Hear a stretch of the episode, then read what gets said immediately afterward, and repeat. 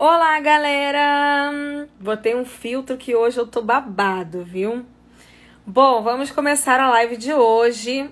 É, a live de hoje é sobre o impacto das fake news e o que é considerado fake news na sociedade de hoje. A gente tem uma especialista no assunto.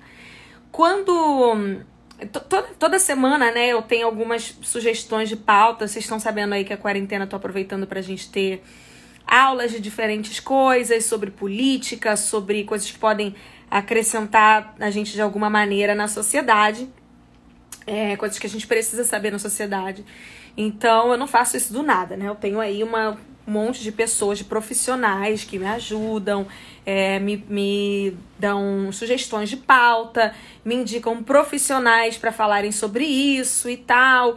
É, e me ajudam aí profissionalmente para não fazer nenhuma besteira, já que eu tô aqui aprendendo e influenciando essas não sei quantas milhões de pessoas também a, a aprenderem junto. E a gente também vai falar sobre isso, sobre algoritmos e o, o quanto que o meu a minha rede de, de seguidores e fãs, etc., atinge a quantidade, uma quantidade muito significativa de pessoas, independente de você me seguir ou não.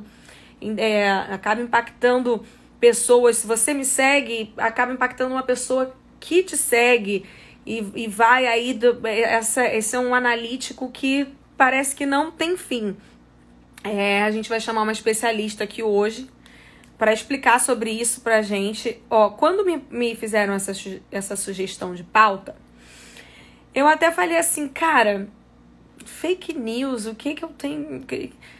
Como que eu posso acrescentar falando de fake news? Eu falei, por que, que isso é importante? É só fofoquinha, fofoca não. O que, que fofoca tem de importante nessa, nessa história? É, e achei meio e aí me explicaram: olha, isso tem muito, isso muda a forma com que a sociedade é, vive hoje em dia, as estratégias que as pessoas, tudo que a gente está vivendo hoje em dia, o fato de estar tá todo mundo conectado, faz com que a, uma coisa que fez para gente, que foi criada para a gente se conectar, acabou fazendo com que o mundo se dividisse em dois lados. É, eu falei para todo mundo. E aí, daí ontem, coincidentemente, depois de a gente já ter marcado, eu acabei sendo vítima de uma dessas redes loucas aí, usando minha imagem, imagem dos meus fãs, whatever, para praticar um crime de racismo. E aí, na mesma hora que aconteceu, a pessoa que me indicou para fazer essa live falou: tá vendo? Isso impacta sim, não é só a fofoquinha, isso é. Isso vira coisa séria, isso vira crime, etc. E é atrás disso que a gente tá de entender. É, e daí eu falei nos meus stories, né? Porque logo depois ela falou para mim: ó, assiste esse filme, tá no Netflix, chama Privacidade Hackeada. Eu postei aí pra galera assistir esse filme. É um filme que ele explica muito sobre como é, as redes sociais, quando a gente pega uns, uns os aplicativos, por exemplo. Vocês viram esse último aplicativo que transformava o homem em mulher, a mulher em homem? Alguém mais não tá ouvindo ela? Bom, espero que esteja todo mundo me ouvindo, né? Me ouvindo? Bom, eu não sei se vocês viram, mas esses aplicativos que tava todo mundo usando da mulher virar homem, homem virar mulher, assim, a cara, né? Era uma forma de roubo, não, mas porque tem os termos lá de, de, de aceitação, né? Quando você aceita os termos de condições de um, aplicativo, você tá ali liberando um monte de coisas que a gente, na maioria, com uma preguiça, não lê e normalmente a gente está ali liberando todas as datas, datas no caso é dados, né? Do, dos nossos do nosso telefone, o que a gente se interessa, o que a gente compartilha, o que a gente conversa na, na nossa, no nosso celular.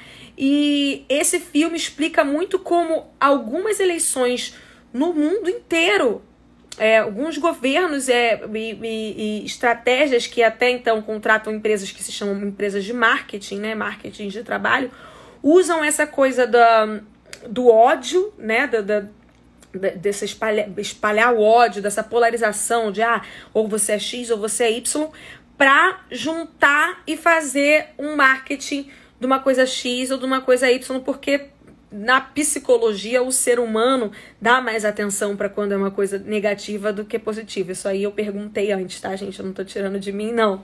Eu falei com profissionais. E também tem isso de o ser humano ser um, um, um, um ser, né, que ele vai atrás de onde a maioria tá indo. Então, essa, essas redes de dados usam essas coisas da internet para influenciar as nossas decisões na vida, na nas eleições, em tudo, o que a gente gosta, o que a gente não. Bom, quem assistiu o filme vai entender do que a gente está falando. Quem não assistiu, assim que a gente acabar a live, vai no Netflix, tá lá. Privacidade hackeada. Eu vou chamar agora ela aqui, foi só uma introdução para explicar para vocês o porquê disso, né? Eu, eu, quando me falaram, eu falei, ah, mas falar sobre fofoca, será que isso é importante? E é muito mais do que fofoca, gente. Isso está mudando a forma como o nosso mundo está vivendo. Vou chamar aqui a Alana Riso. Ela é uma jornalista, consultora especializada em comunicação e política. Ela passou pelas principais redações do país, foi diretora da ABRAGE, Associação Brasileira de Jornalismo Investigativo. Ela tem mestrado em comunicação. Assim, ela é um, ela é um crânio maravilhoso. O currículo é tão grande que, meu Deus, eu ia ficar o dia inteiro só lendo aqui. Eu vou chamar o Instagram que ela usa. Eu vou botar meu filtro, porque eu, hoje, gente, eu tô a cara da espinha. Oi! Oi, oi! Tudo bom? Tudo bem, muito obrigada por aceitar fazer aqui a live. Ah, que isso, prazer. arrumar a câmera aqui. Prazer todo meu, prazer todo meu. Boa todo noite mundo... aí para todos os seguidores, para todo mundo que está acompanhando a gente. Quando eu postei, falaram assim: Meu Deus, ela é um gênio, você vai falar com ela, meu Deus, meu Deus. Eu falei, oh, até parece. Eu vou Olha, até ficou... estudar mais, eu pensei. Eu vi que você já assistiu Privacidade Hackeada. Sim, então, como eu estava falando, quando me sugeriram essa pauta para discutir aqui, né, sobre política, eu falei, cara, o que, que isso tem a ver com política? Fofoca, é, sociedade, o que, que fofoca tem a ver? E daí eu fui atrás, né? Vi esse filme, entendi que é muito mais do que fofoca, né? É, para quem, quem já assistiu vai entender do que a gente está falando. Para quem não assistiu, gente, depois vale a pena. Eles explicam como os nossos dados, o nosso comportamento na rede social, o que a gente assiste, o que a gente dá like, o que a gente gosta, faz a, a, a essas empresas impulsionarem a gente, jogarem para a gente informações para fazer a gente pensar da maneira que eles querem. É uma loucura. E isso mostra como é, o Trump ganhou as eleições lá nos Estados Unidos, né? Agora está tendo uma investigação sobre isso aqui no Brasil com o Bolsonaro, não é isso? É, e eles mostram o quanto de impacto esses posts e esse roubo de dados das pessoas teve para fazer com que as pessoas mudassem de ideia ou tomassem decisões para gostar ou desgostar da Hillary Clinton, que era a maior opositora ali dele no momento, e virou a chave de uma hora para outra só baseada nessas coisas de internet. Você pode explicar um pouco para a gente, assim, é, é, dar um geral da importância disso? O nome do filme é Privacidade Hackeada. Eu vou deixar aqui no. Eu vou fixar nos comentários, gente, para vocês já irem no Netflix depois que acabar aqui. Privacidade hackeada no Netflix. Deixa eu escrever. Que aí quando acabarem vocês podem ver lá. Vou fixar o comentário. Vai lá, boa, Lana, boa, explica boa, pra vamos gente lá, vamos lá. a importância de tudo isso, que eu fiquei com muito medo depois que eu assisti. Não, mas calma, exatamente. A gente termina aquele filme pensando, meu Deus, eu não vou, eu vou sair do Facebook, eu vou, eu vou deletar todas as minhas redes sociais, mas assim, impossível, né, Anitta? Não tem como a gente, né, no mundo que a gente vive, principalmente agora, no contexto atual, então, né, de uma pandemia, é impossível a gente ficar de fora. Mas eu acho que, primeiro, é sensacional a gente estar tá falando sobre isso. Porque assim como você comentou, né? Eu achava que isso era um pouco um papo de fofocas e boato. Não. É, o impacto né, do que a gente chama de né, desordem né, da informação. Então, primeiro a gente precisa entender a complexidade desse fenômeno. É um fenômeno antigo? É um fenômeno antigo. Boato, a fofoca está aí há muito tempo. O Brasil já teve uma lei, chamava Lei do Mexerico, para tentar coibir né, essas fofocas. Então, é antigo, né? Desde que o mundo é mundo, tem fofoca, tem boato. O problema é a escala.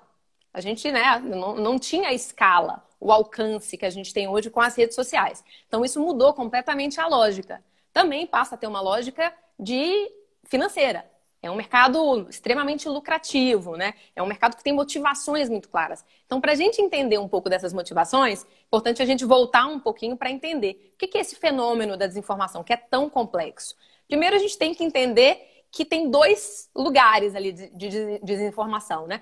Quando você estuda, você vê que tem vários, né? Mas vou tentar, vou quebrar em dois, que eu acho que fica mais fácil. Primeiro é essa que é amadora a minha tia no zap, que passa aquela informação sem uma intenção, né, uma informação falsa, sem uma intenção de prejudicar ou de causar um dano. Agora, na pandemia, que a própria OMS está chamando de infodemia também, né? A gente está vivendo uma pandemia e está vivendo uma infodemia, que é esse excesso de informação verdadeiras e falsas, que ninguém mais sabe o que é verdade e o que é mentira né, nesse processo.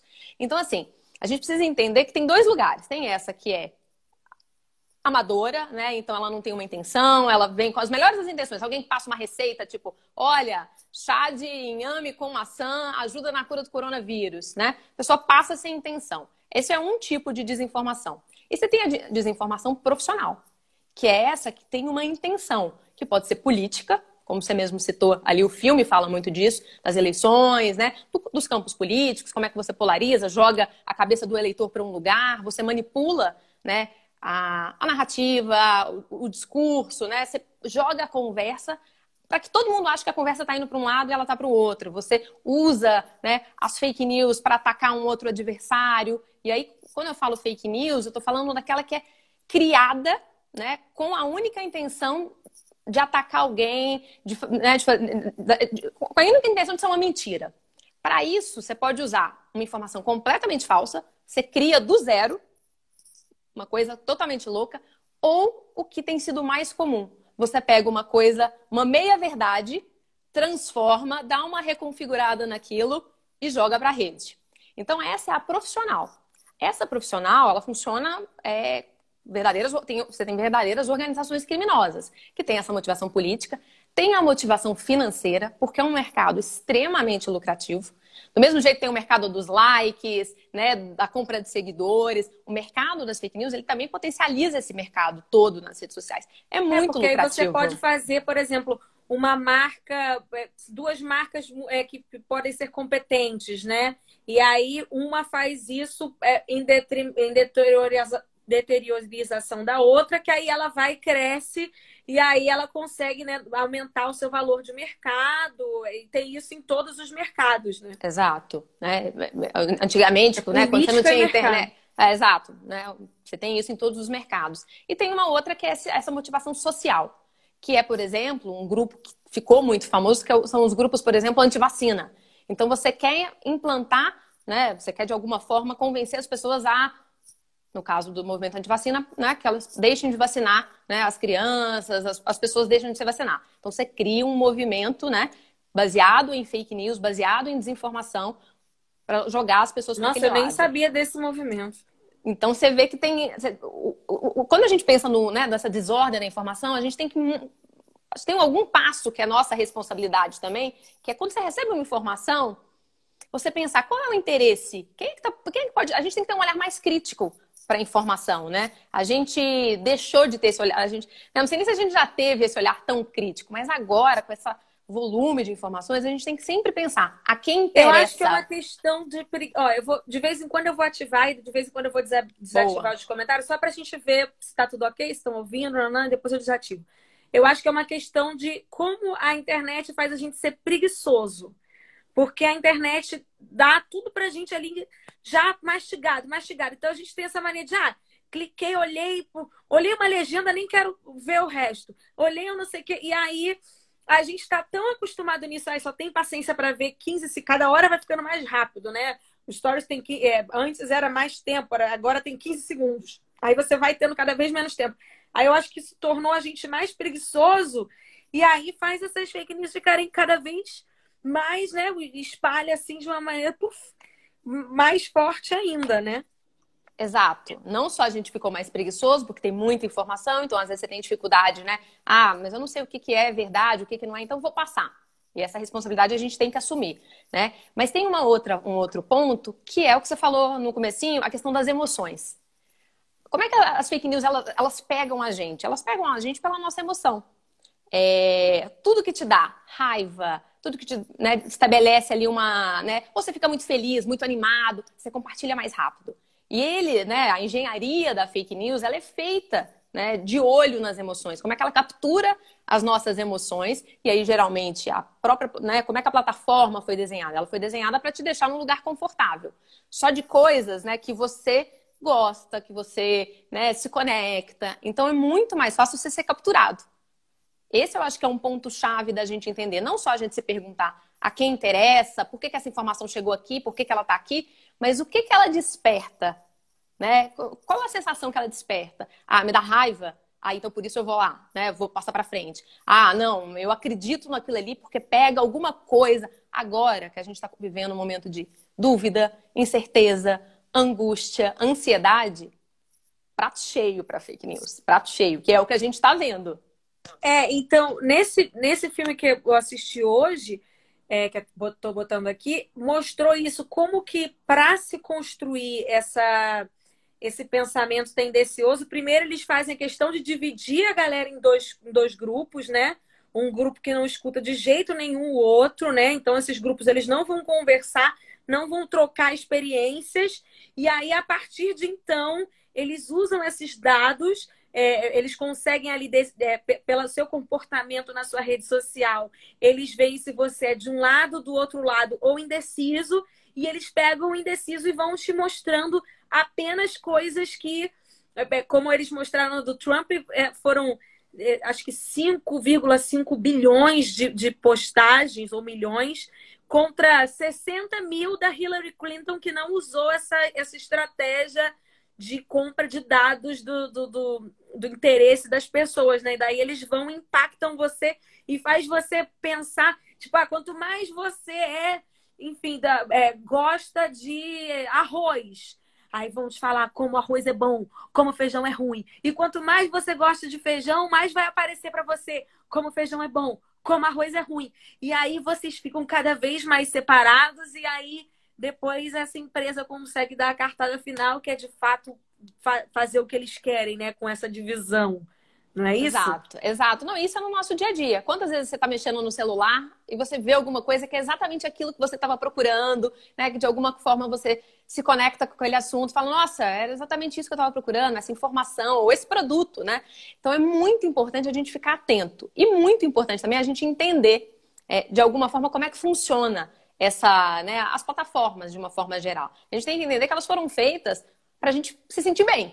Né? A plataforma não foi feita para você sair, ela foi feita para você ficar ali, né? Para a gente estar tá aqui, passar, né? passar tempo ali, consumir, né? Aqui dentro. Então é, é um gatilho, né? E aí se, se, se, começa a ter uma coisa muito ruim, muito negativa, que é o que está acontecendo agora, esse ambiente tóxico, as próprias plataformas já entenderam que não é legal, porque as pessoas estão começando a sair, então elas já estão fazendo alguns ajustes, mas a gente precisa entender que o algoritmo, né, que esse, esse ente que ninguém, que todo mundo quer entender, quer saber, ele funciona, né? Como é que ele não, ele não funciona no silêncio?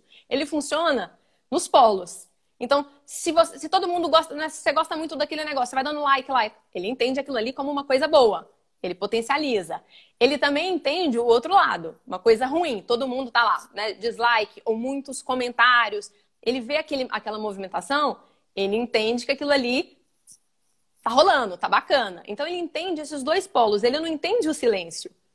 E ele, obviamente, vai jogar com esses dois polos. Claro que estão sendo feitos ajustes e calibres, muito por conta depois do que aconteceu com o escândalo da Cambridge Analytics e por conta de todas as investigações do mundo. Isso é um problema global, né? Não é um problema do Brasil, a gente está discutindo muito isso aqui, mas não é um problema do Brasil, é um problema global. Pra galera, só para a galera entender, gente, quando ela fala Cambridge Analytics, é isso que está no filme que eu coloquei aqui que ah. é a empresa que vários é, governantes contrataram, ou marcas, enfim, contrataram, que eram empresas que pegavam esses dados das pessoas, ah, o que você gosta mais das redes sociais, e ia te impactando com as informações. E aí, durante o filme, eles vão mostrando histórias que eles montaram é, contra Hillary Clinton, né? Fizeram artes diferentes, fazendo parecer que uma multidão de pessoas estava contra ela, quando na verdade eram, eram perfis mentirosos, fantasmas, e criando aquela massa para poder a, massa verdadeira de pessoas ir atrás daquilo, né? E, e de acordo com aquele assunto, quando na verdade verdadeira era um monte de robô só é, comentando e compartilhando e pessoas que nem existiam ali falando coisas que não eram até que a massa verdadeira de pessoas era atingida. Então, essa Cambridge Analytics é essa empresa, gente, que foi condenada, eles, é, é, eles, eles se consideraram culpados, né? Sim, sim, não. Eu acho que é super importante entender que, do mesmo jeito que as fake news são um fenômeno, né? É, antigo, desde que o mundo é mundo, né? Essa atuação no campo político também. As campanhas também sempre fizeram isso, de você descobrir o podre de um, de um outro candidato. A gente volta para o mesmo problema, a escala. E a inteligência. Agora você tem uma inteligência artificial que consegue mapear, consegue entender quem é quem, consegue. E a partir dessa inteligência é que você consegue manipular né, é, ideias. Porque né? aí, por, por exemplo, vamos, vamos supor, vou, te, vou dar um exemplo e você me diz se eu tô certa, tá? Tá. Por uhum. exemplo, eu sou um robô.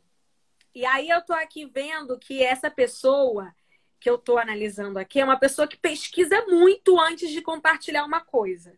Então, eu não vou mandar para ela uma, um, um comercial completamente tendencioso, porque ela vai pesquisar e provavelmente vai falar, gente, ó, isso aqui é mentira, não compartilhe. Isso aqui eu investiguei. Agora, ele olha outra pessoa que ah, passou rapidinho, compartilhou num curto espaço de tempo e começa a impactar essa pessoa com várias notícias do interesse que sabe que essa pessoa vai só botar para dentro, ao invés de parar, olhar, ler. Eu tô certa nesse, nessa forma de pensar? Sim, sim. Então, a gente tem que entender qual é a lógica do robô, né? Como é que o uma, uma coisa importante é a gente entender o que, que é esse robô, né? Todo mundo fala bot, bot, bot. O que, que é o bot? O bot, e ele não é só negativo, porque a gente tem muito essa ideia de que só tem robô ruim na internet. Não. Tem, o bot é um sistema de automação. E ele pode ser ótimo para várias coisas. Agora, na pandemia, por exemplo, a OMS é, criou um, um bot para poder informar as pessoas, porque ele tem uma agilidade e ele tem uma inteligência. O problema é quando ele é usado, assim como né, tudo no mundo tem um, pode ser usado para o bem ou para o mal. Ele é usado para o mal. E aí, é, ele, o que, que ele faz? Ele exatamente entende o comportamento e ele potencializa mensagens. Mas ele sozinho não faz verão. Ele sozinho não faz verão. Porque o bot, ele conversa com os dele. Então ele fica ali conversando naquela, naquela, na bolha dele. Ele vai disparando mensagens para quem já acredita né, naquela ideia, naquela, naquela teoria, naquela, né? Ele entende que aquela pessoa vai rapidamente acreditar. Mas você começa a espalhar a mensagem, papapá, papapá, papapá, tá jogando.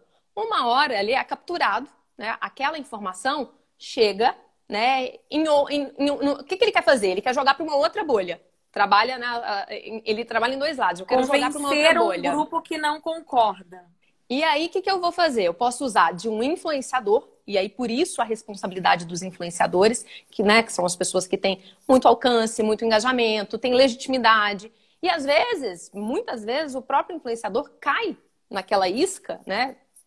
Sem nem saber mesmo. Mas a gente tá. Todo mundo pode cair numa fake news, né? Isso é importante a gente entender que tá todo mundo suscetível.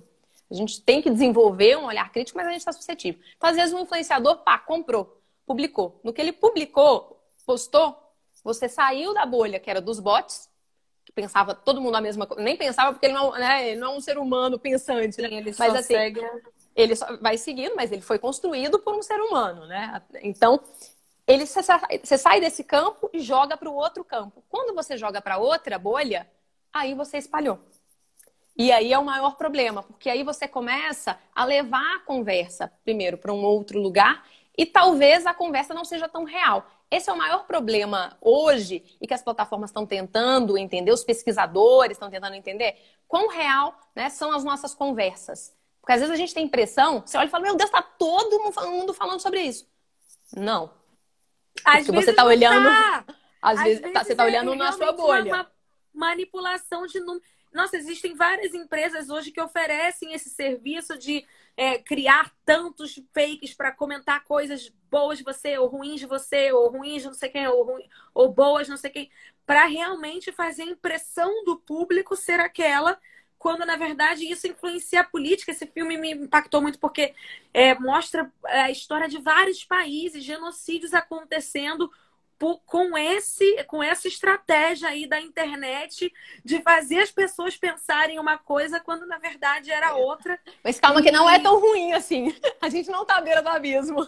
É, então, o que eu queria perguntar é, existe no Brasil alguma lei sendo criada para que exista um controle é, disso ou não sei, porque por exemplo, Ontem estavam é, usando imagens minhas e de fã-clube para fazer ataques racistas.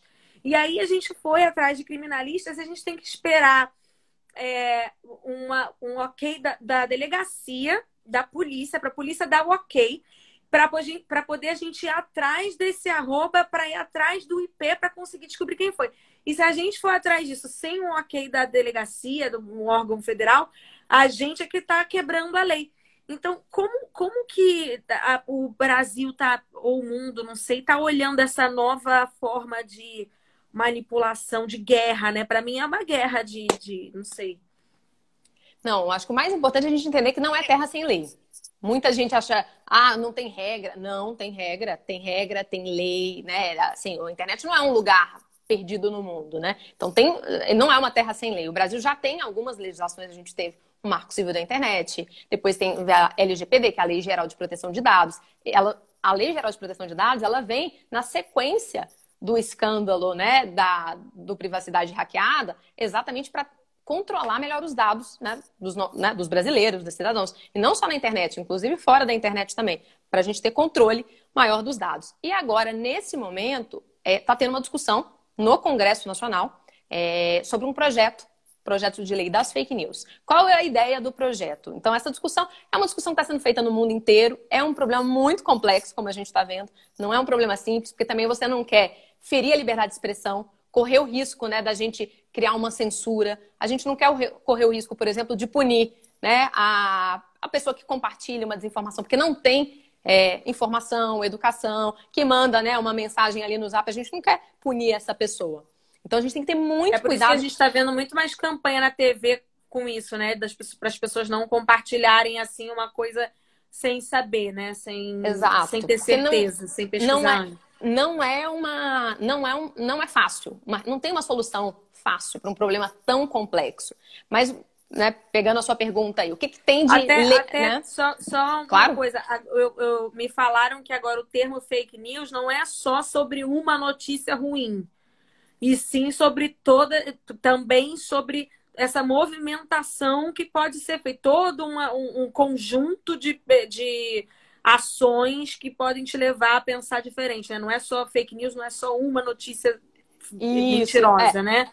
Uma é, notícia é, que não é, é verdadeira. A gente nem, assim, a gente nem gosta muito de usar, né? Assim, quem acompanha muito o tema, o termo fake news, porque ele acabou sendo meio apropriado por vários políticos, que aquela informação que ele não gosta, ele chama de fake news. Mas uma notícia todo... mentirosa, quando na verdade agora o fake news já engloba todo esse sistema de manipulação, né? Exato, é né, o que a gente chama desse fenômeno da desinformação. Então, o que, que o que, que, tem hoje? Primeiro, já tem, tem algumas leis, como eu falei, tem, né, tem o Marco Civil, tem a LGPD, você tem leis que já tem no Código, né, no Código Civil Brasileiro, no, né? Então, vocês têm uma responsabilidade civil, uma responsabilidade criminal. Então, por exemplo, né, injúria, difamação, ameaça, tudo isso já existe.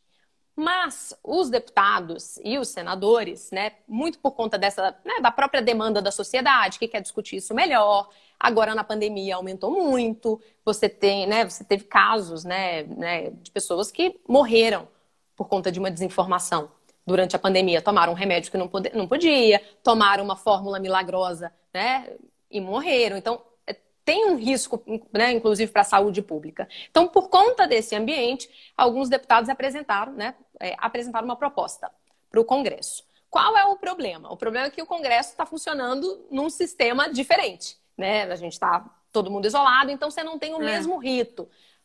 né, um, um, um, projeto de lei, ele passa por várias comissões, as pessoas podem participar, elas podem, né, a sociedade participa, faz audiência pública. Isso não está acontecendo. Está acontecendo de uma forma, obviamente, remota e menor. Então, está sendo discutido esse projeto.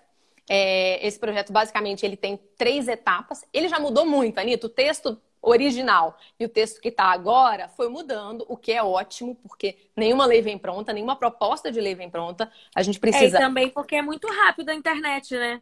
Uma hora a gente está discutindo uma coisa e amanhã já, um hacker já criou outra que a gente já precisa aplicar de novo, né? Exato. E é super importante que a sociedade participe, porque isso vai afetar, vai afetar todo mundo, né? Se vem uma regulação, afeta todo mundo. Mas assim, não tem bala de prata. Não, não é uma lei que vai resolver, não, não tem uma solução. É um problema tão complexo, igual que você falou, por exemplo, das campanhas na TV. Educação é fundamental.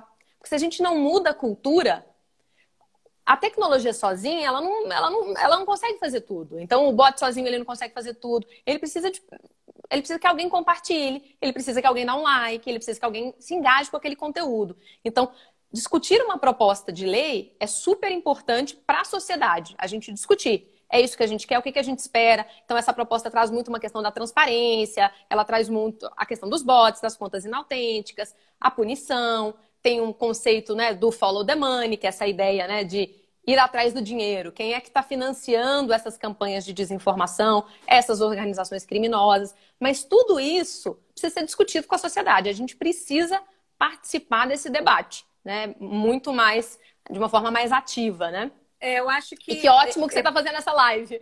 É por isso, não só essa, assim, é por isso que eu tô desde o início da quarentena é, fazendo essas lives, porque a gente está sempre reclamando, né? Ai, tá tudo uma droga, o governo tá uma droga, o mundo tá uma droga. E aí a gente, como cidadão, fica pensando o que, que a gente pode fazer para mudar. Eu fico pensando. E, e, estudando sobre essas coisas principalmente, me falaram, mas os seus algoritmos podem mudar muito. Eu falei, que, que raios é isso, né? E aí é, me explicaram que qualquer pessoa que menciona o meu nome, a minha a palavra Anitta, como é uma das mais buscadas aí no, no é, entre os jovens, tem um target né, de público. Um, é, essa palavra é a mais buscada, eles vão, tipo, ah, é, no ano de, de 2019, 2018, as palavras mais buscadas foram tal, tal, tal, tal, tal. E aí me falaram que o meu nome só de você colocar ali, já faz um monte de gente olhar um negócio que né, né, talvez não tem nada a ver. Botou aí é, é Joãozinho com meu pão na casa do João, Anitta, pum. Aí já faz um monte de gente ter acesso a esse negócio só porque o meu nome estava ali. E por isso que às vezes eu vejo nas minhas marcações coisas que não tem nada a ver comigo, coisa que estão falando, sei lá, do... nem sei do que, nunca nem ouvi falar e marcam ali a, a minha tag, porque o meu algoritmo faz levar não só para as pessoas que me seguem, mas também para as pessoas que seguem as pessoas que me seguem. Exato, e aí exato. me falaram isso e aí eu falei, cara, então eu vou usar esse tempo ocioso que eu tô aqui na quarentena para fazer não assim as pessoas pensarem igual a mim, porque nem eu tenho ainda um pensamento definido sobre tudo, mas para a gente buscar informação, né? Buscar saber mais do que só isso. Aí cliquei, li, é isso. Não, né? isso, é, isso é super importante. Quando a gente pensa né, no desenho das plataformas, a gente pensa muito no algoritmo, a gente pensa muito nos influenciadores, né? E você, claro, uma super influenciadora. É, o que você fala tem um alcance, né? Tem uma legitimidade, é, né? Então você tem uma voz né, que as pessoas confiam, as pessoas acreditam. Isso é super importante. Então, por exemplo, se você posta, ainda que você não, né, não saiba, né? Você postou uma foto fake, por exemplo, tem um impacto enorme, porque muita gente, a partir do seu, do seu post, vai repostar, vai passar adiante, porque ela acredita no que você está falando, né? Ela, ela espera que aquele conteúdo seja, né? Então a responsabilidade é enorme. E tem alguns dados interessantes, né? Quando a gente olha para esse ambiente, saiu uma pesquisa ontem, grande, uma pesquisa em 40 países sobre, né, sobre desinformação. E aí, por exemplo, um dos dados, o Brasil está no topo de pessoas preocupadas com o que é verdade ou falso. Você vê que a gente está tão desconfiado que 84% dos brasileiros estão desesperados para saber o que é verdade ou falso. E o principal é, desconfiança né, dos conteúdos que estão sendo postados, né, o principal ator de desconfiança são os políticos. Porque os brasileiros acreditam que os políticos estão postando muita informação falsa sobre o coronavírus. E o político é, assim, né, como os artistas, ele é uma voz de influência. Então a gente tem que ter um olhar, um cuidado, porque ele engaja muito. Assim como você engaja muito, é, todo mundo que é influenciador tem que, ter que tomar, tomar cuidado. Você pode até não compartilhar muito, mas o seu engajamento é muito alto. Assim como, né? É por isso que eu tomo muito cuidado com tudo que eu vou assim me pronunciar ou falar. Eu tenho muito medo dessa indústria do ódio, né, de disseminar qualquer coisa que vai fazer as pessoas ficarem assim a flor da pele ou com raiva ou com não sei o quê, porque realmente isso é que dá o gatilho para as pessoas irem atrás de coisas que às vezes nem são verdade. E aí antes de eu fazer uma live como a gente está fazendo aqui agora, ou deu é, ou com a Gabi Prioli, não sei se você já viu alguma de política. Uhum.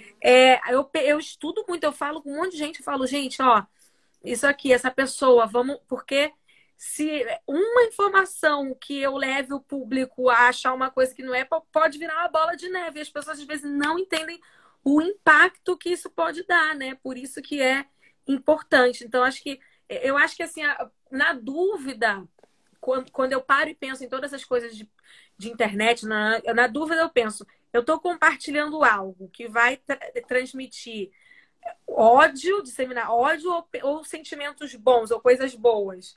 Se for transmitir coisa ruim, eu não passo. Porque nesse momento onde principalmente está muito sim ou não, né?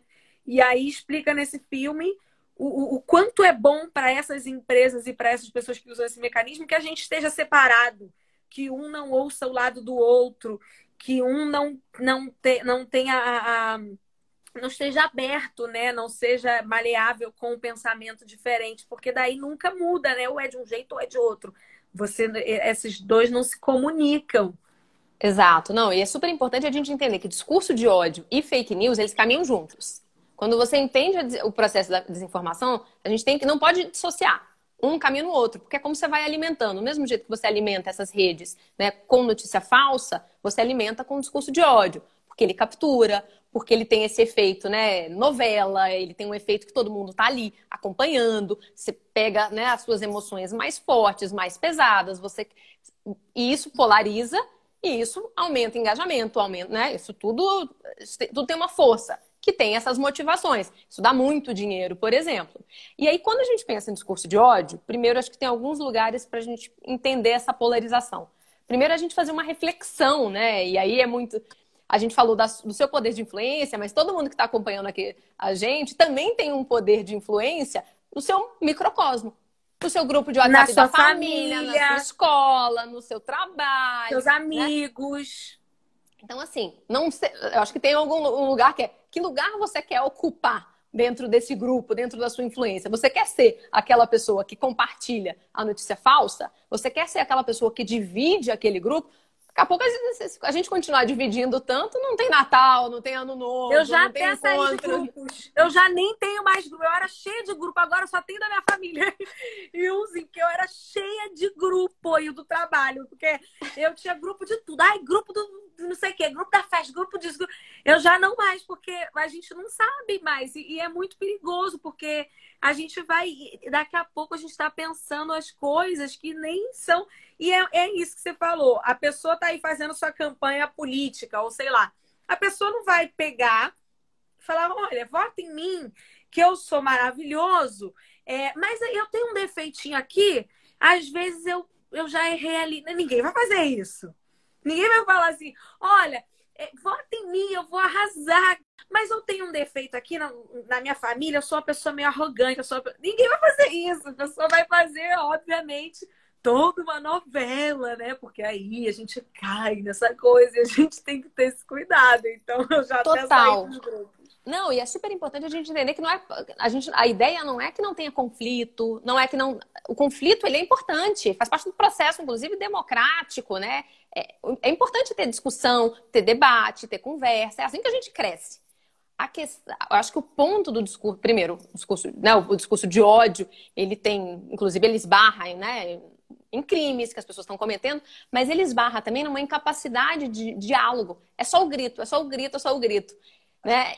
E aí você não consegue conversar sobre nada, você não consegue mudar de posição, você não consegue né, aprender alguma coisa. Então a gente tem que tomar Isso é muito, muito ruim para nossa política, cuidado. né, Alana? Muito, muito ruim para a política e muito ruim para as nossas relações, assim. O conflito não é o problema, o problema é o conflito de pessoas. Quando a gente parte só para o ataque. Então você está naquele grupo de família brigando com a sua tia porque é, a posição dela é diferente da sua. Isso é horrível. Assim, a gente tem que tentar entender e buscar o que, que conecta né? Qual é o ponto de conexão entre eu e, né, entre eu e aquela pessoa?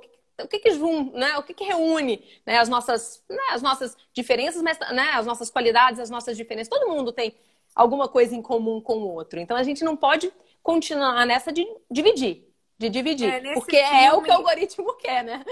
Exatamente. É como ele trabalha. É mais né? fácil é o algoritmo trabalhar quando tem É como essa ele divisão. trabalha, exato. E ele... no, o filme ele mostra muito assim algumas guerras, algumas situações políticas onde eles causaram coisas inconscientemente no público, como aquele movimento é, é so, so do, do, do so.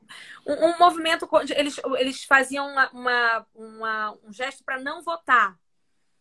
E sim, aí sim. era a galera que estava interessada em que eles não votassem fingiram que eles faziam parte dessa galera que estavam lá defendendo eles, né?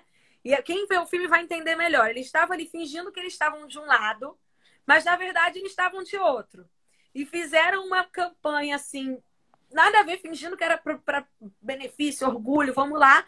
Mas na verdade eram infiltrados só para fazer essa galera não ir para as urnas. E aí o partido deles que ganhou e funcionou. E uma loucura que mostra nesse filme. Eu vi hoje e tá bem é, coisa ainda na minha cabeça. Coisa. É, porque eu falei, caramba, eles fingiram que era de um lado, fizeram toda uma campanha social e mostraram como eles pensaram que o jovem ia aderir, porque o jovem tem essa coisa mais preguiçosa, então vamos usar música, vamos usar dança. E aí fizeram eles irem para um lado e conseguiram o que eles queriam, que era que, eles não fossem para as urnas e que a outra galera fosse para as urnas. Eu fiquei assim. Agora, toda essa inteligência, ela também pode ser usada para o bem, né? É importante, né, a gente entender que também ela, né, assim como os bots têm do, né, do bem, tem do mal, mas assim, ela pode e deve ser usada. Tem N exemplos, né, de como ela é usada para o bem. Agora, você falou uma coisa que eu acho que é importante a gente comentar desse efeito, né, esse efeito manada, que é quando ele transporta, ele sai desse mundo online e ele vai para o mundo físico. Isso é muito preocupante. A gente acha que é uma coisa distante. Ah, isso não tem impacto nenhum. Tem. O Brasil já teve um caso, né? Um caso de uma, de uma mulher que foi assassinada, né? Aqui no Guarujá, por conta desse efeito. Então, inventaram uma fake news de que ela, né? É, você tá com uma cara assustada. Mas eu, eu tô é apavorada, é... amor, porque é, já é... já vou... sou eu assassina, já tô me vendo aqui. Ah. Não, eu, eu, eu acho assim, não quero deixar todo mundo alarmado, nem nada, mas eu acho que é importante a gente entender que às vezes o que, o que a gente faz na internet tem um efeito na vida real. A gente não pode uhum. achar que são mundos desconectados. Isso aqui, né? Isso aqui não é um mundo paralelo. Isso aqui é o. A gente vive num mundo só. Então, assim, tem impactos reais na vida das pessoas. Agora, não, né? Porque assim, eu, eu tô muito acostumada com isso de cancelamento, né? Imagino, eu tô, já fui, né? na minha carreira eu já fui cancelado umas 70 vezes. Aí, sei lá, 10 das 70 eu, eu, das 70 eu realmente estava errada. E obviamente eu não sou um ser humano, né, perfeito, mas aí pelas outras que eu também não tava, foi entrando no bolo e vai indo tudo junto. E aí eu sempre, eu acabei me acostumando. E aí quando acontece, o povo fala, o que que tá acontecendo? Eu falo, ai, gente, já me acostumei. E estão falando, gente, é, me falaram, né? Calma, não se acostuma não, porque isso realmente está vindo para a vida real. E eu não, eu, eu acho que a gente, né, assim, né, a gente nem pode se acostumar, né? Assim, né? Eu acho que a gente não pode se acostumar. É, ontem, com... quando, vi, quando eu vi essa coisa do crime usado com a minha imagem, do racismo, que é uma coisa que eu abomino, aí eu realmente falei, epa, a gente Caraca. não pode se acostumar, até porque a gente precisa transformar, né? É, é, é papel nosso, né, da, da, sociedade, transformar, melhorar essa ferramenta que é sensacional, permite conexões maravilhosas, permite conhecimento. Então, assim, a gente tem que usar para o bem. E, óbvio, como tudo que o ser humano faz, vai ser usado para o bem e para o mal, mas a gente tem que fazer ajustes, né? E ajustando. Conta dessa história da moça assassinada. Então, esse é um caso que eu acho que vale a gente né, pensar e refletir né, essa moça, uma mulher né, jovem na, no Guarujá, ela foi assassinada depois desse saiu uma, uma, fake news rolando que tinha uma mulher que estava roubando crianças, né, para fazer rituais. Pegar, saiu em várias páginas ali, né, páginas do Facebook, da cidade e tal. Alguém olhou, ela estava andando, né, passeando pela rua na cidade, olhou, falou, é ela. Sem nenhuma, obviamente sem nada, baseado numa fake news. Mataram a mulher quase em praça pública, é, um efe... mais de 3 mil pessoas filmaram, uma coisa horrorosa, uma coisa horrorosa, horrorosa, horrorosa, horrorosa. Isso tudo foi filmado e as pessoas foram entrando naquilo. Participaram daquele, daquele linchamento sem nenhuma informação, baseado numa mentira. Né? O linchamento por si só já é uma coisa tenebrosa, baseado numa mentira. Então a gente tem que ter muito cuidado quando esse. Né, a gente tem que lembrar que a gente está falando de pessoas, a gente está falando né, da vida das pessoas. Agora, durante a pandemia, o que, que a gente está vendo? Mesma coisa. Teve um caso de uma, de uma mulher grávida né, em Brasília que teve a casa apedrejada porque falaram que ela estava com coronavírus. Primeiro, ela nem estava com coronavírus, teve a casa apedrejada. Agora imagina, né? Você grávida, já super sensível, nesse lugar nesse momento que a gente está vivendo, ter sua casa apedrejada por conta de uma notícia falsa. Então a gente tem que tomar muito cuidado, principalmente quando são esses ataques né, direcionados para alguma pessoa, né, que colocam ali, mandam né, uma foto, tem um áudio, né, tem um vídeo. Isso é muito perigoso. A gente não pode achar que a gente não é respeito, né? Que aquela pessoa compartilhou, mandou aquele áudio, ah, não, só mandei. Não, você está sendo corresponsável. A gente precisa mudar essa cultura. E a gente não pode achar que é, é isso, né? A terra de ninguém e que é, é, é, a privacidade das pessoas. A gente imagina. E que a gente não tem teto de vidro. Todo mundo tem teto de, teto de vidro, né? Todo mundo tem seus defeitos, todo mundo tem suas qualidades, todo mundo tem seu, seu lado bom e seu lado ruim. E você imagina é, uma empresa, ou alguém, não sei, ou, ou não só de pessoas, mas de produtos, de marketing, de o que quer que seja, partido político, pegar todas as suas coisas ruins e manipularem com o público ou fazer toda essa questão. Mas o que realmente me preocupou mais, aí que tá. Eu, eu já passando por isso como pessoa e como artista, isso é, é sério, mas como eu já passo por muito tempo, eu sempre fui, ah, tudo bem, gente, é só não ler, vamos, vamos rir, vamos ver um filme, falar de outra coisa, não pegar no telefone, vai ficar tudo bem, tudo certo, daqui a pouco passa.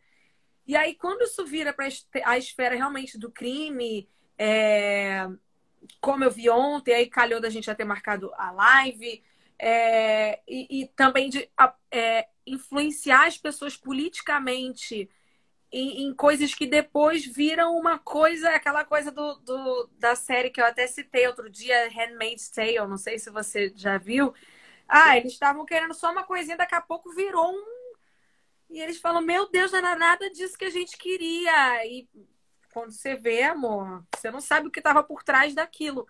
Então, é muito importante a gente seguir, o, não ir nesse imediatismo da internet, né? Porque é isso que a internet faz a gente pega uma coisa que está acontecendo aqui agora, ai, caiu essa gota d'água aqui, é, tem que olhar ah, quantos anos e tal, as coisas aconteceram em 1900 não sei o quê, em 2000 não sei o quê. Entender toda a história para que chegasse nesse ponto do que só olhar o agora é isso. Então, tem, acho que tem uma palavra que é chave quando você pensa na rede social e quando você pensa na informação, que é contexto. E isso é um, tra um trabalho, por exemplo, né, o jornalismo, né, sou jornalista, o jornalismo faz muito, que é dar contexto para as coisas. As coisas não pá, aconteceram. Né? Elas não acontecem de repente, elas têm um contexto, elas têm uma motivação. Você precisa entender o contexto antes de, de já, to né, de já tomar uma, uma posição, já compartilhar alguma coisa, já postar alguma coisa. Entender o contexto e principalmente porque essa é uma artimanha da fake news, tirar as coisas do contexto. Se eu tiro as coisas do contexto, quem pega aquela informação pega só um pedacinho. É, pensa num quebra-cabeça, né? Te dou uma pecinha. Você vai ver aquela pecinha. E você não consegue entender o, to né, o todo, qual era o desenho que estava naquele quebra-cabeça. E essa é uma artimanha da fake news. Ela tira do contexto as coisas. Quando ela tira do contexto, você se conecta só com aquele pedacinho. Aí você já passa. Então você falou uma coisa, né, do, do imediatismo. É isso. Quase outra artimanha de uma fake news, para identificar fake news. O pessoal que está assistindo a gente, a gente já deu algumas dicas aí para identificar. Tirar as coisas fora do contexto, e aí tem muita coisa que chega para a gente com a data errada. Só que como a gente nem lê a data, a gente já manda nem lê o título, nem abre a matéria, fora do contexto. Uma coisa velha, tá, tá ali. Outra coisa é, é isso, que a gente também não faz. Lê. Lê tudo. Entende aquilo ali. Né? É, tem um olhar crítico para aquela informação que chegou na sua mão, que a maioria das vezes a gente não tem. A gente fica com preguiça. E aí, outra coisa que chega muito: urgente, compartilhe agora. Né? Quando chegou urgente, chega no seu, no seu WhatsApp um post tipo Vamos compartilhar, pessoal. Vamos compartilhar, pessoal. Já tem que se ligar ali, ó, um alerta amarelo. Tem alguma coisa estranha, sabe? Quando tem essa notícia urgente, imediata, um furo de reportagem, tem, a gente precisa ficar atento com esses pequenos sinais. Mas que se a gente já começa a olhar para eles, muita coisa a gente já tira do caminho. Muito, sabe, muita desinformação já vai saindo do caminho. Tem uma pesquisa grande, é, uma das maiores pesquisas que estuda o fenômeno das fake news, tem dois dados que eu acho bem interessante para a gente entender o tamanho é, desse problema. As histórias reais, Anitta, elas levam seis vezes o mesmo tempo para chegar no mesmo lugar que a falsa. Então, o caminho, seis vezes você vê que é devagar, né? A verdade, olha, ela tem que ir ali, ó, remando, né? Enquanto a falsa chega Vai ali, de jato. Vai de jato. É 70% mais rápida. Ela é muito mais rápida, né? Assim como né, a mensagem boa, né? O discurso de ódio também espalha muito mais é, rápido. Eu vi uma pesquisa que as notícias, uma coisa boa é, gera é, é, isso. A notícia ruim gera, não sei, 10, 20 compartilhamentos, e aí a, a, a boa é tipo menos da metade. Então demora muito mais para chegar uma coisa boa. Muito, muito mais. Assim, é isso. Um, leva seis vezes. E o desmentido não chega. Dificilmente você consegue voltar atrás. Você não volta. Oi, lembra aquela fake news que eu te mandei? Então, confirmei, não era verdade, está aqui a informação. Não volta. Esse caminho aí, é até aí já foi um monte de, já destruiu um monte já, de coisa. Já destruiu um monte de coisa. Então tem, a gente assim precisa ficar atento. Esses números, eles né, na hora que a gente olha, você fala, meu Deus, é realmente o um problema é grande. E tem uma outra coisa nessa pesquisa que é o um para um. Às vezes a gente acha que só o que um influenciador né, posta, só quem é grande é, tem impacto. Mas tem um efeito do um para um que é, é perigosíssimo, que é assim, eu passo para você, você passa para sua mãe, que passa para uma amiga dela, que passa para uma outra. Esse caminho do um para um, quando você vê, ele é muito rápido. Ele é muito veloz, né? Então essa notícia ela espalha. Então assim, essa ideia de que ah, só passei para uma pessoa não é importante? Não. A partir do momento que você passou para uma pessoa, primeiro que você já perdeu o controle. Você não sabe o que, que aquela outra vai fazer. Segundo, é que é nesse ritmo que ela vai espalhando. Não é só o macro, sabe? Às vezes a gente tem essa ideia, não, mas eu não tenho nenhuma responsabilidade, porque eu não, né, eu não sou Anitta, eu não tenho lá, né, milhões de seguidores. Tem. Compartilhou, você também é responsável por aquilo ali. E aí, por isso que a gente brinca assim, na dúvida, não compartilha. Guarda para você, pesquisa aquela informação, vai na fonte oficial. Então, assim, ah, é uma coisa que estão falando, né? Uma coisa da Anitta, vai na página da Anitta, lê o que ela tá falando, vê o que ela, o que ela disse. Ah, é uma coisa sobre a pandemia, tá na, né?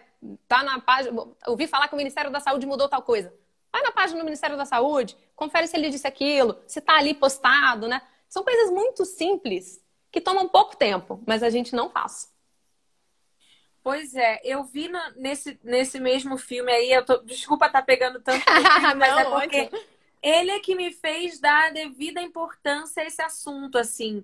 Porque antes eu, eu falei, ah, na live falando de fofoca. E aí não é. E esse filme que me fez ficar, caraca. Porque inicialmente, né, essa, essa galera da inteligência, da informática, esses hackers, vamos dizer assim, né? Não eram hackers, eram realmente profissionais é, muito inteligentes de, de TI e tal, foram contratados aí para isso, de pesquisa, data, dados, e eles estavam achando que estavam fazendo um trabalho. E daqui a pouco, quando eles viram a eleição do Trump, como foi feita e etc., todos eles falaram: Meu Deus!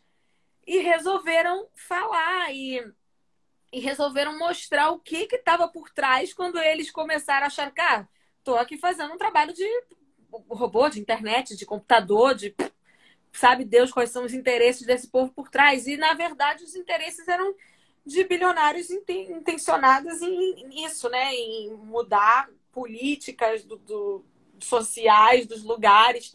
E isso impacta muito. A gente nunca sabe qual é a, a real da, da situação. A gente vai lá achando que é uma coisa, ah, clica aqui. E esses termos e condições também dos, dos aplicativos que a gente clica, aceita sem ler, e quando vê, abriu a porta de tudo nosso, nossa casa, nossos dados, nosso, tudo nosso.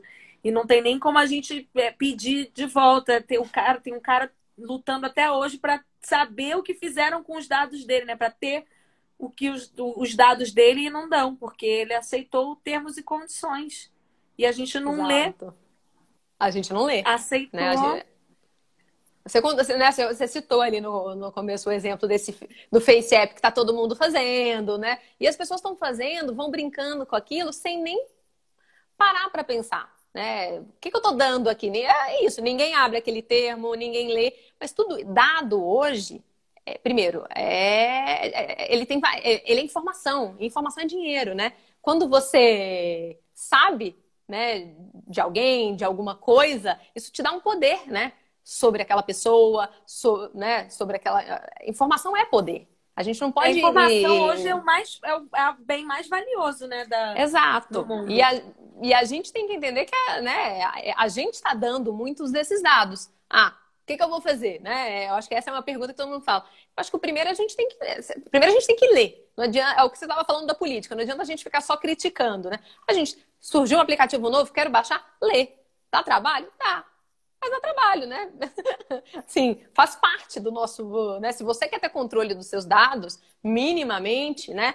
Você precisa ler o que você está aceitando. Tem uma outra coisa, né? Já que a gente está falando do campo da política, essa lei, na Lei Geral de Proteção de Dados, a gente ainda está esperando né, a autoridade que vai regulamentar, né, que vai regular essa lei, a autoridade né, de dados, ela ainda não saiu do papel. Importante também sair do papel, para a gente poder ter mais controle de dados, para essa lei ser mais efetiva. Então, tem algumas coisas que já estão sendo feitas. assim. Tudo que é, fala de regulação de internet é sempre muito difícil. Todos os países estão mexendo, está todo mundo tentando encontrar alguma coisa né, que seja equilibrado, porque o risco é porque também é muito você... grande. Sim, porque dá para você fazer uma coisinha aqui, mas usando um, uma identidade de IP de outro país, e aí fica difícil rastrear quem foi essa pessoa, né? Aí essas correntes ficam aí mostrando, é aquela. Tem, tem várias dessas coisas, né? Você, você vê é, um número gigante, ou de visualizações, ou de, sei lá, e na verdade é uma coisa que você nunca nem ouviu falar, mas tá ali um número gigante. E é, é, é essa, essa coisa do. Eles impulsionam roboticamente para depois a massa de pessoas verdadeiras darem voz e lugar àquilo. E eu achei isso muito, muito interessante.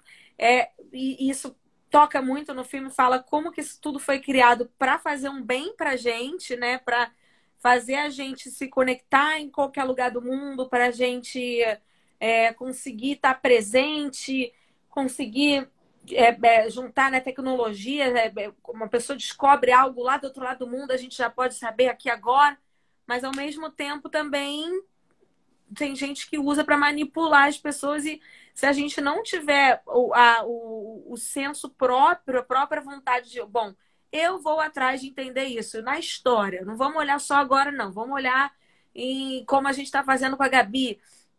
Ah, não vamos olhar só o que é Bolsonaro, o que é, é esquerda, o que é direita, o que é... Vamos entender o que aconteceu, na Europa em 1900, bolinha, para entender por que as pessoas, total, o que, que significa, porque assim você consegue formar a sua própria maneira de pensar.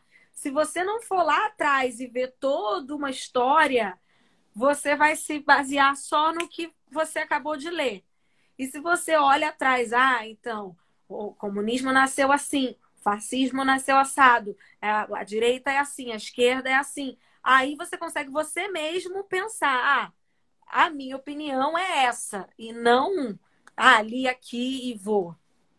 Não, e por isso é tão importante a gente ficar atento para as bolhas. Né? Porque como a plataforma ela foi desenhada para deixar a gente na bolha, a gente precisa ficar muito atento, porque senão a gente só vai, primeiro, ler, ouvir e acompanhar aquilo que a gente gosta.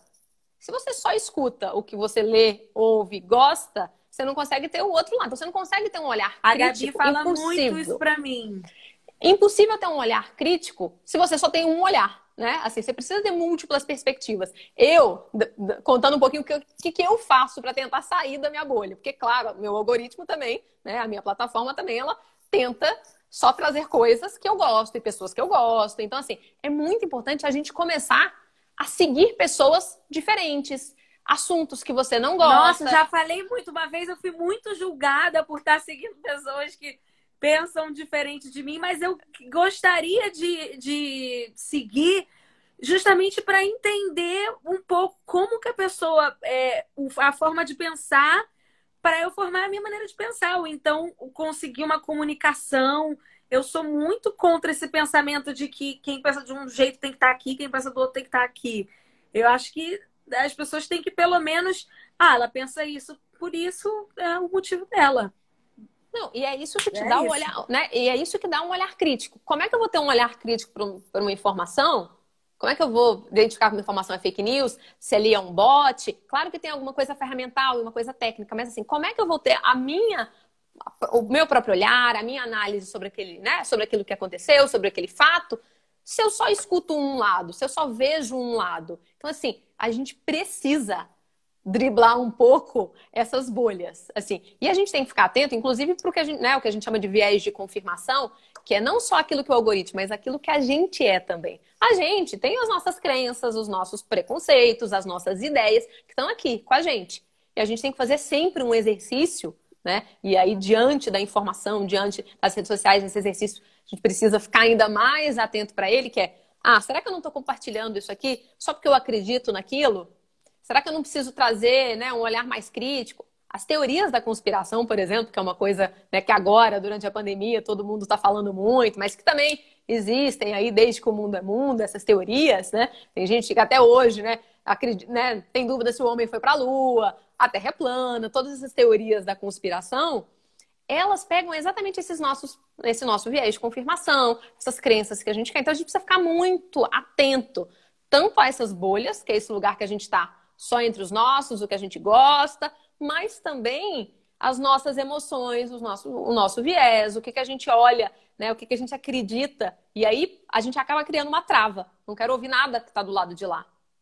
Né? Tudo que vem do lado de lá não me interessa, eu não dou nenhuma verdade. Isso é horrível, até porque isso te, né, te ingessa, não deixa você crescer, não deixa, né, não deixa você mudar de opinião, não deixa você entender o outro.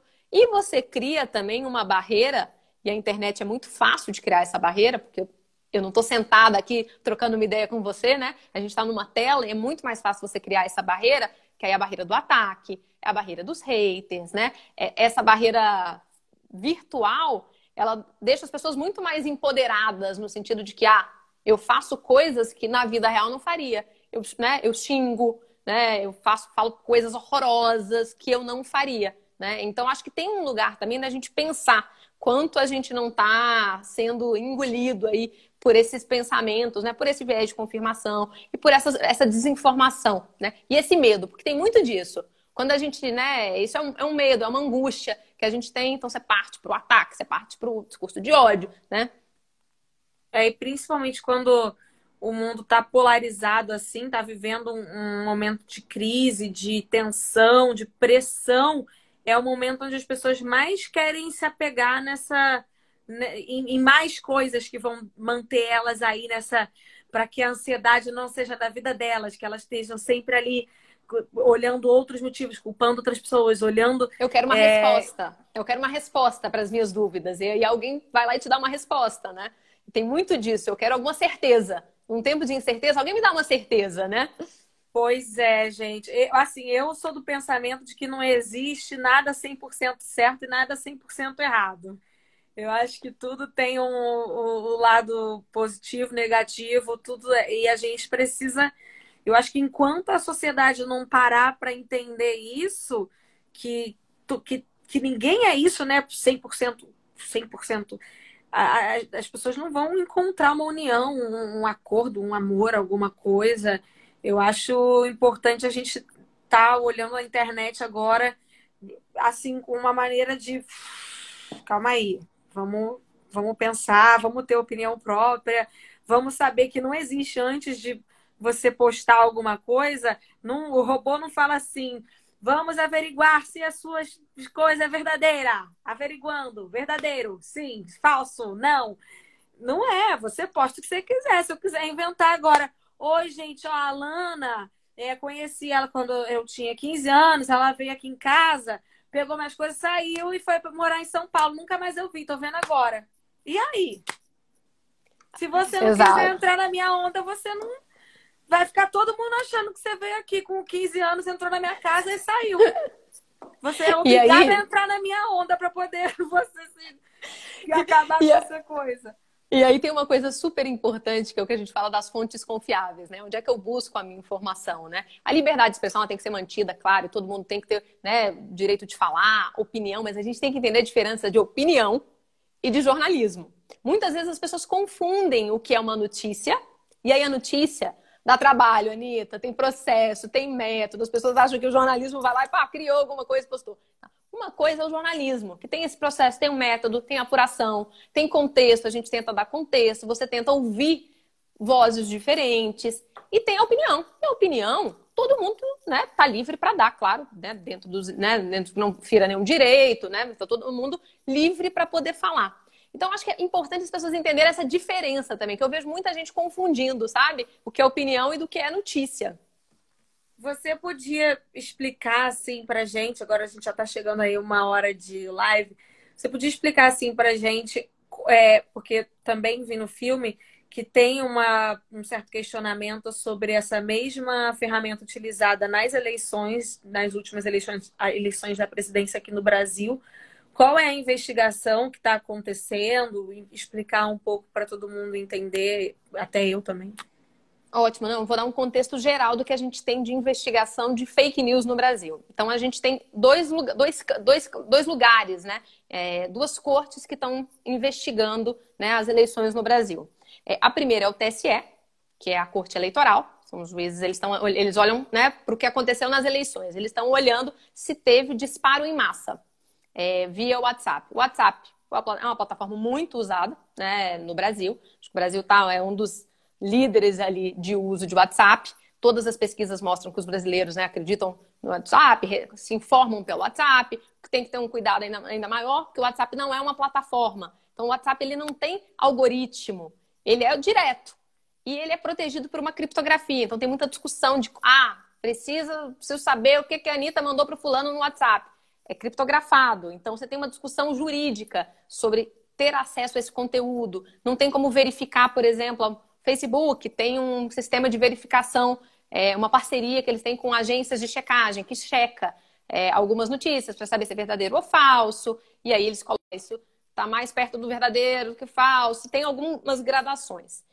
O WhatsApp foi a ferramenta usada né, em 2018, todo mundo lembra né, como a gente usou o WhatsApp, continua usando muito o WhatsApp. E tem, um, tem indícios, né, você tem investigação, essa, essa investigação que apura se a chapa do presidente Jair Bolsonaro usou disparos em massa, que não poderia usar, para poder mandar mensagens né, pró-candidatura. Isso ainda está é, tá rolando agora, a gente está né, tá esperando aí né, o ministro Barroso, o, o, né, o Tribunal Eleitoral está analisando esse caso. É, isso gera muita tensão política, como a gente está vendo, a gente está vivendo uma crise política, mas a gente ainda está esperando, não tem nada ainda, é, nenhum sinal, né? A gente tem que esperar. Na outra ponta, você tem uma, um inquérito, chamado Inquérito das Fake News, que está no Supremo. Tá, todo mundo deve estar tá vendo aí, de vez em quando tem uma operação da polícia, prende algumas pessoas, faz busca e apreensão. Outro ponto importante. Então, assim, essa investigação É, ela, a própria investigação está sendo um pouco discutida, se ela é legal ou se não é, está sendo bastante discutida, mas ela está rolando. E a partir desses dados é, que estão sendo né, capturados durante essas, essa investigação, esses dados estão sendo remetidos para a Justiça Eleitoral, que vai pegar esses dados para poder cruzar e ver se teve, e principalmente quem é que financiou esses, se teve disparo em massa, quem é que financiou esses disparos em massa. Então, estão tentando achar se teve uma rede né, de empresários, né, quem é que estava financiando, né, se teve, quem é que estava financiando. Ainda está tudo rolando, mas eu acho que é super importante, inclusive, para o debate né, da regulação, é, que a gente está discutindo agora, que o Congresso está discutindo. Tem uma CPMI, né, então, assim, você vê que tem vários campos da política trabalhando com, essa, com esse assunto. Tem uma CPMI, que teve que parar agora os trabalhos por conta, né? Para quem não sabe, a CPMI é essa investigação que é feita dentro do Congresso, né? Aquela CPI tradicional, já, a gente já teve várias. Ela também está tentando investigar né, se teve disparos em massa, quem financiou essas redes, essas organizações criminosas nas eleições de 2018. É, então você vê que tem muita gente, muita coisa rolando. A, a, né, a, o, judiciário brasileiro está cada vez mais né, se debruçando sobre o assunto, porque é complexo, é o que a gente falou. Ninguém ainda tem uma solução. A Europa, por exemplo, é, trabalha com um código de conduta, por exemplo. Ainda, eles não chegaram ainda num ponto de uma legislação. Nos Estados Unidos não tem nada ainda. Não é fácil é, chegar num, numa lei que funcione, que não, né, que não possa ser usada contra né, a liberdade de expressão, contra o jornalismo, que possa censurar. Então, não é fácil. Mas eu acho que essas investigações, conforme elas vão avançando, a gente vai conseguir ter uma noção maior do que aconteceu em 2018. É, né, acho que a gente vai ter mais clareza do que aconteceu. Vamos aguardar. Deve vir bastante coisa aí pela frente. É, eu acho que é um assunto ainda muito. É, embora é uma coisa que está acontecendo muito, é novo, porque é isso, é difícil de investigar. Eu acho que cabe a gente, aí é por isso aí a nossa live, não só essa, mas as lives que eu faço aí toda semana com um profissional diferente, de áreas diferentes, para a gente aprender sobre o assunto e sair da nossa bolha mesmo e buscar informação, né? Buscar é, ter o interesse de saber mais do que o que aparece para gente, porque a gente está aí à mercê. Mal, mal sabemos nós como estamos à mercê. É importante, acho que a gente passar, saber pensar com a nossa própria cabeça, saber tirar nossas próprias conclusões, é, é, além do que a gente vê na internet, porque isso realmente acaba tendo um impacto social, político, em, eh, não só na vida de uma ou duas pessoas, mas às vezes em esferas globais. Milhares, exato, milhares. E o que, eu, o, que, o que a gente quer? A gente quer que as conversas na internet elas sejam reais, né? Acho que esse é o ponto. Então, assim, o, o, né, a gente quer ter discussão, a gente quer debate, quer ter debate, claro, mas a gente quer ter debates e conversas reais. Né, orgânicas, né? Então vamos discutir na internet, é um campo sensacional, né? Reflete muito do que está rolando fora, ainda mais agora, em pandemia, que é o que a gente tem. Então, essa conversa tem que ser real. Eu acho que é super importante a gente discutir, a gente assumir responsabilidade, como você falou. É, a gente ainda não, né, a gente ainda está meio perdido, mas a gente tem que assumir um lugar de responsabilidade também sobre os nossos dados, sobre o que a gente faz, né? Por mais difícil que seja, por mais complexo que isso tudo pareça, né? É isso, gente. Ó, lembrando que isso é crime, você usar a imagem de outra pessoa para cometer ataques racistas, é, qualquer tipo de, de, de, preconceito, você não pode. Isso agora no Brasil cada vez mais, né? Tá, a legislação está procurando maneiras de criminalizar, de, de culpar essas pessoas, de buscar essas pessoas que fazem isso, que usam do nome da imagem. Então não vamos dar, somos nós é quem damos a, o poder aí, como a, como a Lana falou, o robô é o robô, mas quem dá voz e vida real a ele somos nós. Então, vamos aproveitar esse momento para a gente tentar compartilhar coisas boas, do bem, tentar fechar os olhos e não dar continuidade a coisas que estão pregando ódio, porque é justamente isso que está levando a gente para um colapso aí. Nosso mundo tá essa loucura. Alana, não, a gente não pode engajar? É super importante isso. Não, não, a gente não pode engajar. Tem que deixar, né? É importante a gente entender que tem, né? Tem, tem que buscar denunciar nas plataformas, tem que procurar a delegacia, né? Isso tudo é super importante. A gente ficar atento. Não é terra, internet não é terra sem lei. É isso aí, gente. E já aviso aí qualquer pessoa que usou meu nome, uma imagem ou de fãs para cometer crimes, ataques racistas, já estamos buscando sim. Você também, se acontecer com você, busque sim, porque quanto mais a gente for atrás, mais medo as pessoas vão ter de fazer isso e usar aí a imagem, nome, influência das pessoas para chegar a lugares que, que a cometerem crimes, né? Obrigada, Lana. Oh. Você é demais, um gênio. Obrigada. Oh, prazer. prazer, viu? Obrigadão. Obrigada, gente. Muito obrigada. Noite, gente, viu? segue aí o Instagram dela, que ela tá sempre esclarecendo coisas sobre fake news, as coisas que aparecem, né? E dando também essas informações sobre a internet. Boa, boa. Obrigada, viu? Obrigada, Anitta. Tchau, tchau, gente. Vou deixar a live salva aqui. Beijo. Obrigada, beijo. Tchau, tchau. Tchau.